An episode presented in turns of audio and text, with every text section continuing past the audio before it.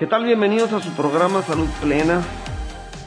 Otro capítulo nuevo de este programa con temas interesantes para ustedes que nos siguen y nos escuchan. Aquí con mi compañera Maribel Leiva. Maribel, ¿cómo estás? Feliz, a gusto, disfrutando de la vida y entusiasmada, ya sabes, me encanta esto de poder compartir temas que puedan serles de utilidad a la gente que nos escucha.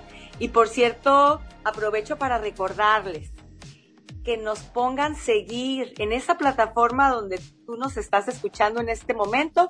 Ahí te aparece la opción de seguir a Salud Plena.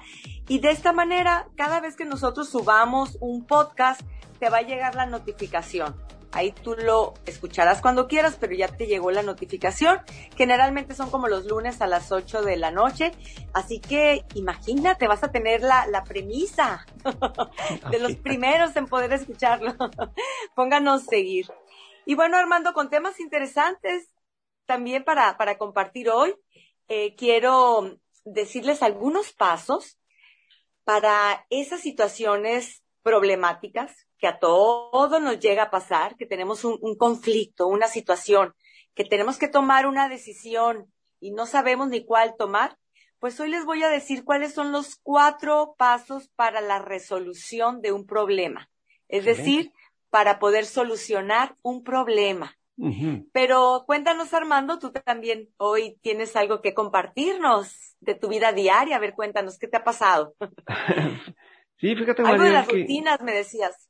Sí, en el, eh, se me presenta con frecuencia personas que me preguntan cómo ser disciplinados en su programa de ejercicio o ser disciplinados en la alimentación, cosas que yo veo en el consultorio como nutricionista, Maribel, pero las personas me preguntan fuera de consultorio cuando me ven mis amigos, por ejemplo, o eh, por medio de mensajes, me mandan un mensaje, Armando, ¿cómo le hago para ser disciplinado?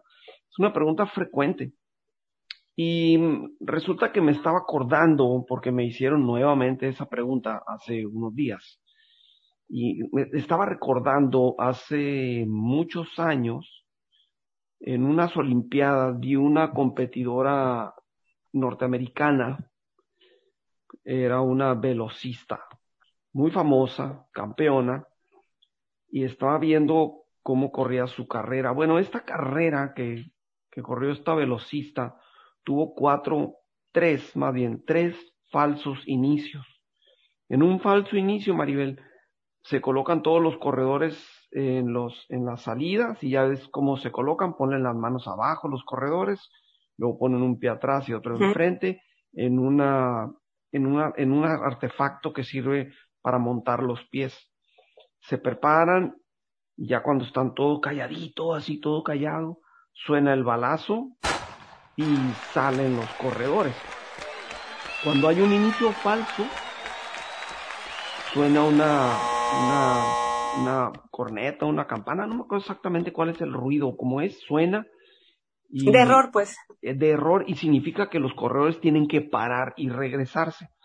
Regularmente suena mientras los corredores dan dieron apenas 10 pasos, algo así, súper rápido, salen, suena eso y regresan. Bueno, esta corredora eh, salía y sonaba ese, esa falla y regresaban. Quiere decir que alguno de los corredores salió antes o se acomodó mal, etcétera, no sé. Y regresan y se acomodan nuevamente. Se me hizo bien curioso, Maribel, que cuando regresaba ella, regresaba con los mismos pasos, se acomodaba de la misma manera en el estante para salir volteaba la vista para abajo y luego volteaba otra vez hacia arriba. Era un ritual lo que hacía exactamente lo mismo y lo hizo tres veces igualito. La tercera vez salió y ganó la carrera. Bueno, aquí lo que, lo que veo en los atletas que podemos usar para nosotros, las personas comunes y corrientes, es ese tipo de preparativos o rituales. ¿Los demás no lo hacían, Armando, en esta experiencia de esta corredora de los que viste? Todos lo hacían, nada más que todos se enfocaban mucho en ella con las cámaras porque ella era la campeona, pues era la favorita para ganar, ah. entonces la tomaban de cerca y, y, todos tienen sus rituales, todos los atletas. Quiero pensar que todos, por ejemplo, todos. Por ejemplo, en los partidos de tenis puedes ver que cuando entra un tenista famoso, te voy a mencionar Nadal, es el que tiene más rituales. Entra, se sienta, pone unas botellitas de agua abajo en la banquita, gira las botellitas para cierto punto, las apunta, entonces es como una serie de pasitos que tiene antes de meterse a un partido o antes de entrar a la cancha. Y lo repite y lo repite. Ese es un ritual que lo prepara mentalmente para hacer una actividad. Así que cuando las personas me preguntaron o me han preguntado esto, se me vino a la mente el ritual de los atletas, que es algo que nosotros podemos aplicar en nuestra vida. De hecho, nosotros, Maribel, tenemos rituales para hacer cosas. No sé si tú tengas, por ejemplo, a ti te gusta tomar café, ¿verdad? Sí. Entonces, tal vez. Sí, claro. Pues, tal vez sí, prepara... rituales, mi manera exactamente de preparar cómo el lo preparo y todo. Y sacas el, el, café, lo metes en la, en la cafetera, etcétera. Y yo lo hago igual y tenemos rituales para hacer diferentes cosas.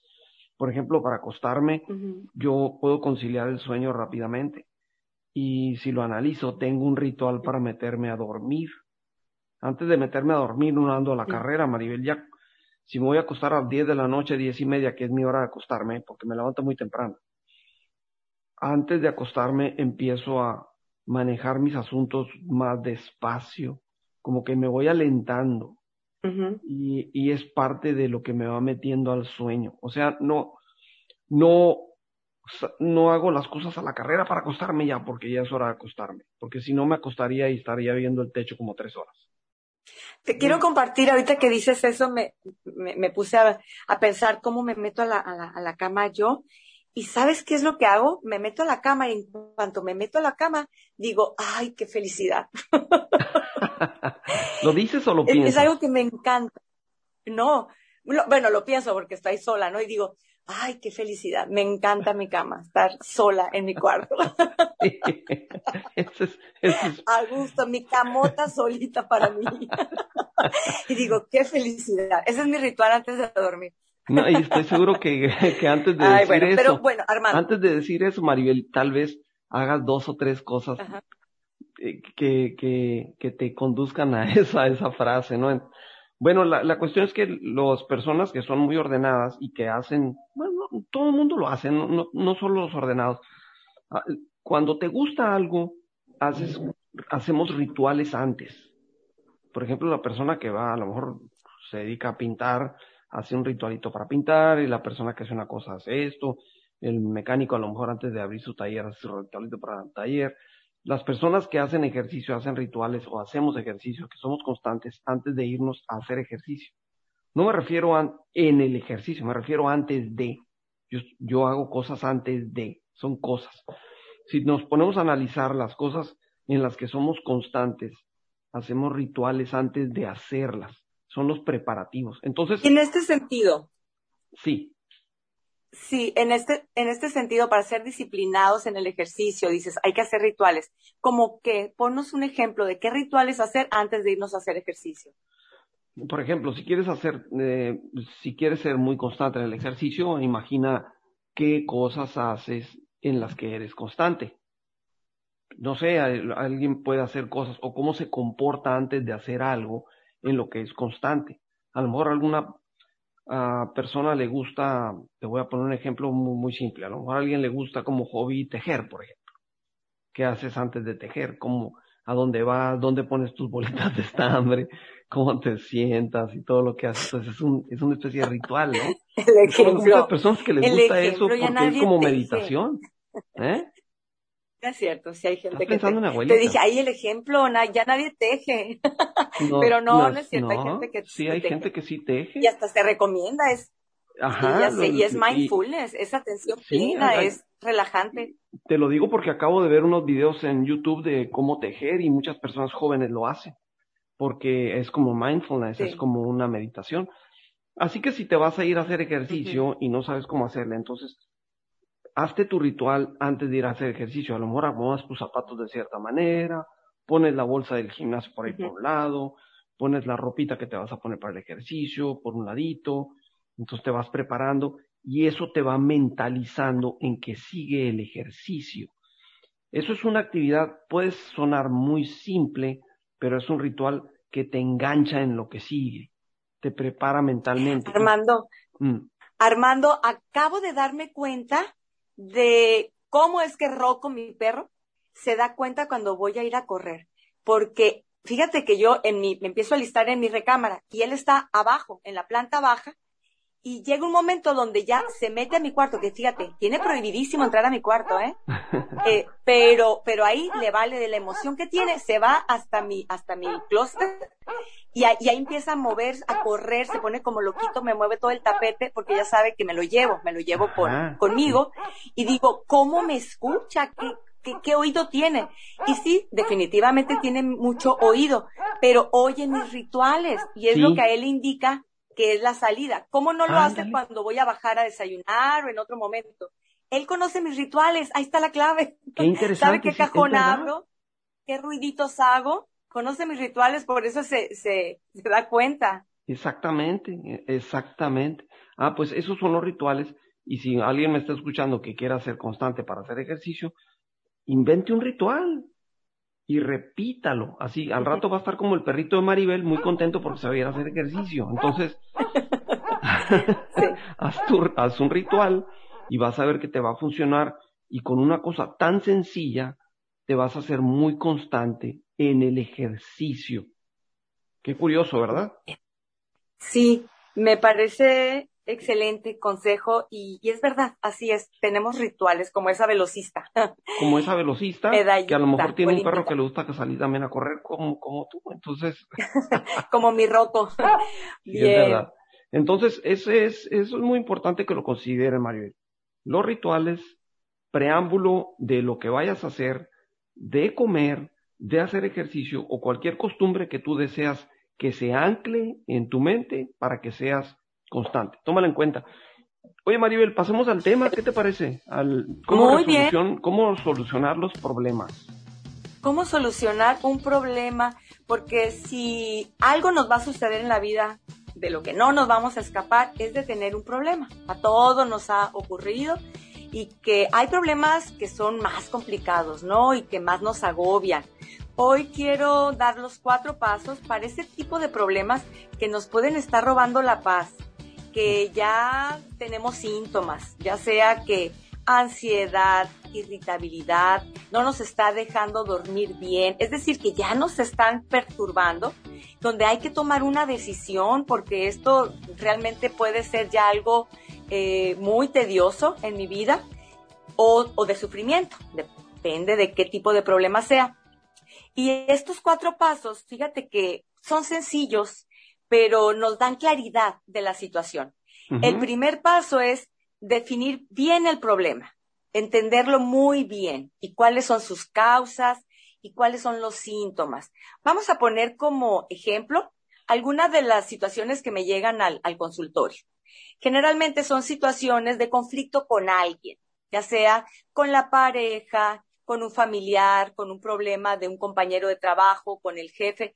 De ejemplo, vamos a poner tener conflicto con un compañero de trabajo y que esto ya está volviendo desgastante, ¿no? Sí. ¿Cuáles son los síntomas? Bueno, pues puedes darte cuenta que ya no estás eh, durmiendo bien, llegas al trabajo ya con ya enojado de saber que vas a encontrarte con esta persona. Sí. Sí, a lo mejor este te falta concentración, hay bajo rendimiento, ya estás viendo todo lo que te está causando.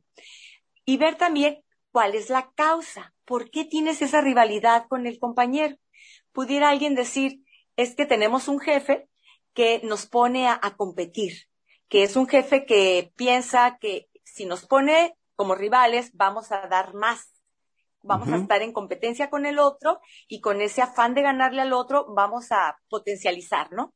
Bien, a lo mejor eso ha creado la, la, rivalidad entre nosotros. Bien, ahí tienes la causa. Entonces ya, es conocer muy bien el problema.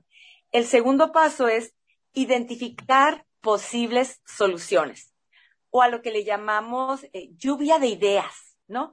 Todo lo que se te pueda ocurrir de cómo solucionar ese problema. ¿Te puede ayudar a, alguien para hacer eso? En este... Sí, claro. Te puede ayudar a alguien, te puedes ayudar con alguien, porque eso es importante lo que mencionas. A veces nosotros el conflicto ya me está desgastando tanto emocionalmente que hasta me bloqueo. no veo la salida. No se nos ocurren y es bueno no se nos ocurren ideas rebotar con alguien. Exacto, porque ya estamos ofuscados. Es como si estamos dentro de un huracán y, y, queremos salir de ahí, pero no sé ni por dónde, no veo nada, está todo revuelto, ¿no? Y alguien que está fuera del huracán, de lejos, te puede ver y te jala y te ayuda, ¿no? Te puede dar por, una, por decir algo. Un, punto de vista que no has visto. Así es. Estaba pensando, dije huracán, pero más bien estaba yo pensando mentalmente en un tornado. sí. en un tornado. Pero en fin, se entiende. Me refiero a que de fuera se puede ver mejor. Entonces, si alguien te puede ayudar en esto que te digo muchas veces es la consulta psicológica para ayudar a resolver un problema. Entonces, identificar posibles soluciones, lluvia de idea. En este ejemplo que estábamos viendo con problemas con un compañero de trabajo, pudiera alguien decir, hablar con el compañero, así ya terminando las horas laborales y decirle pues, cómo me siento, ¿no? A lo mejor en una comunicación asertiva. ¿Ya como para solucionarlo? Sí, como para solucionarlo, expresar, ¿no? Fíjate que no sé si a ti te pasa lo mismo, pero yo me siento así, no sé, creo que pudiéramos eh, trabajar en equipo, hacer algo para que pudiéramos funcionar mejor, porque es desagradable, no sé. A lo mejor hablar directamente con este compañero, con una comunicación asertiva, por supuesto, donde ya he hablado mucho de esto y quiero repetir. Hablar asertivamente es cuando yo digo lo que pienso, digo lo que siento y sin ofender al otro. Hablo desde mi yo, ¿no? ¿Qué pienso yo y qué siento yo? Bien. Esta puede ser una de las posibles soluciones. Vamos a suponer otra. Otra es decir, pues le voy a invitar una cheves, una cerveza. Vámonos a un bar eh, saliendo del trabajo eh, para relajarnos y ya en un terreno neutro poder hablar de, de, otras cosas, tal vez para conocernos mejor y que, que haya, que se rompa ya este. Mientras no se pasen, porque luego empiezan, tú eres mi mejor amigo, ya ves, ya vale, el siguiente día ya se van a acordar. Sí, pero bueno, alguien pudiera poner esa solución, ¿no? Vete a tomar una chévere con esta persona y lo soluciona. Otra posible solución, vamos a poner una tercera, eh, que dijera esta persona, no, yo le sé tal y tal y tal cosa a mi compañero, lo voy a, acusar con mi jefe, seguramente este, lo va a correr. Y no voy a buscar la manera de que lo corran y santo remedio. Me quito el problema y voy a buscar que lo corran. Bien, tenemos aquí tres opciones de solución del problema de conflicto con tu compañero de trabajo. El siguiente paso es evaluar estas opciones. Vamos a ver los pros y los contra, ¿no? En la primera, cuando decíamos hablar directamente con él. Los pros bueno, pues ya me desahogo, eh, expreso lo que estoy sintiendo y pues doy oportunidad a que también se exprese esta persona y a lo mejor podemos encontrar una solución juntos. Bien, ¿cuál es el contra? Pues, ¿qué tal si está cerrado? ¿Qué tal si lo toma eh, como una debilidad mía y ya se da cuenta que esto me está conflictuando y entonces me ataca más? Muy bien. La segunda opción, lo de la Cheves. Pues una de las desventajas podría ser lo que dices, ¿no? Ponerlo borracho, que se pongan los dos borrachos. que a lo mejor una de las desventajas puede ser qué voy a hacer frente a esta persona que ni siquiera la puedo ver ni en pintura y ahora en este lugar, qué incómodo puede ser. O qué tal si con una cheve resulta que con unas cervezas, unas copas, pues se desinhibe y me suelta cosas peores, ¿no? Pudiera ser otra de las desventajas. Bien, la tercera opción, lo de hablar con el jefe. ¿Cuál pudiera ser el inconveniente aquí? Pues, ¿qué tal si me salen mal las cosas y resulta que, que por intrigoso, pues me corren a mí, ¿no? O a lo mejor y no me corren, pero todos, todos mis compañeros se dan cuenta de lo que estuve haciendo eh, con esta guerra sucia y entonces quedo muy desprestigiado y sale todo peor. Bien. Entonces, ya después de que evaluamos esto, elegir una de estas opciones. ¿Cuál crees que es la mejor opción? Y se elige una de ellas. Y el cuarto paso es aplicar esa opción, es irnos a la acción. Ya, ya lo ejecuto. Oye, ¿Sí? Entonces el primer paso es analizar el problema por todos lados. Por todos lados. El segundo paso es encontrar, encontrarle varias soluciones. Lluvia de ideas, así es. A lluvia de ideas. ¿Y el tercer paso, cuál era? Evaluar estas posibles soluciones. escoger una de las soluciones. Y escoger una. Y luego el cuarto paso ya evaluar irte por esa. Y el cuarto irte por esa solución. All El cuarto es irte ya por la que tú elegiste, irte por esa. Y bueno, aquí también ya te preguntas, ¿no? Una vez que ya lo, lo pusiste en práctica, si se solucionó el problema. Eh, si no, si se solucionó, pues qué padre, ¿no? Ya le encontraste. Si fue a medias o todavía algo le falta, pues a lo mejor hay que darle tiempo con esa misma solución. O si no, si ves que no, entonces ver otras opciones. Pero lo que sí es seguro, Armando, es que todo problema tiene solución. Y si no tiene solución, no es problema. Ah, sí, o sea que sí, por ejemplo, si te fuiste por la idea de que me voy a tomar una cheve, si te pusiste vincuete con el cuate y no se solucionó, pues vas a tener que ir otra vez a tomarte otra cheve. y, otra y otra. Y otra y otra. Y luego ya capaz de que se torna todos los viernes y ya se hacen bien compas. no, y luego te vas al otro de hablar en el, en el trabajo, en buena onda, comunicación asertiva. Y si ni así, pues ya vete con el jefe y que lo corran. que lo corran. No, pero sí, sí, es verdad. Entonces, nos repite los cuatro pasos, María. Claro que sí. El primero es definir el problema. ¿Cuál es tu problema? Entenderlo muy bien. ¿Cuáles son las causas que lo originaron? ¿Cuáles son los síntomas? ¿De qué manera te está afectando? Ese es el primer paso, definir muy bien el problema. El segundo es identificar posibles soluciones. Aquí decía lo de lluvia de ideas. A ver, una solución, dos soluciones, tres, todas las que quieras. El tercer paso es evaluar con pros y contra de cada una de estas posibles soluciones y ahí elegir una, la que te parezca la más viable. Y el cuarto paso es ejecutarlo, ponerlo en acción y después ver si se solucionó o hay que buscar otra opción. Así es. recuerdo una, el caso de un eh, trabajo en equipo que hacíamos, en donde eh, e, era hace muchos años, e, elegimos a una persona como presidente de ese equipo que manejábamos, un equipo de trabajo. Éramos en el equipo seis miembros, todos alfa. puro, al, puro, puro alfa, conflicto. Y entonces escogimos por, por decisión unánime a uno que fuera el presidente para tomar decisiones. Y ese que escogimos como presidente, error de todos, es que era de todos, era el más visceral. Entonces él no se iba por esos, no se iba por esos pasos, más bien él tomaba la decisión de cómo solucionar el problema y sacas, se iba por la solución del problema y a veces no nos avisaba de cuál era la solución y si tenía que hablar con alguien o tomar una decisión, la tomaba solo, sin, sin concertar la opinión de los demás y nos metíamos en problemas. Hasta que le dijimos, ¿sabes qué? Tú ya no puedes ser presidente. Porque Con la penita. No, así, no, no, se brincaba los cuatro pasos. Del primero se iba hasta el último, hasta el cuarto. Sí. sí a lo que voy es que si eres muy visceral, obviamente, para tomar decisiones, pues te vas a estar brincando estos pasos y te vas a estar metiendo en problemas. Si hay que hacer algo analítico, pero tampoco quedarse en el, en el análisis, ¿verdad? Porque si te quedas en el análisis, pues nunca solucionas nada, te la pasas dándole vueltas y vueltas a los problemas y no se soluciona. No se soluciona. No. Sí. Y tú mencionaste algo. Es importante saber pedir ayuda. A veces, por eso los problemas crecen, como en el podcast anterior, te hablaba lo de mi asunto de la puerta y decía, a todos nos puede suceder que hay un problema y no lo estoy atendiendo le estoy sacando la vuelta, le estoy sacando la vuelta y lo único que sucede es que el problema sigue ahí y está creciendo. Y ya después el problema ya me está comiendo y no me siento capaz de solucionarlo. Y es bueno buscar ayuda, que, que alguien desde, desde otro foco, perspectiva, te pueda, eh, pueda ver cosas que tú no estás viendo. Así es.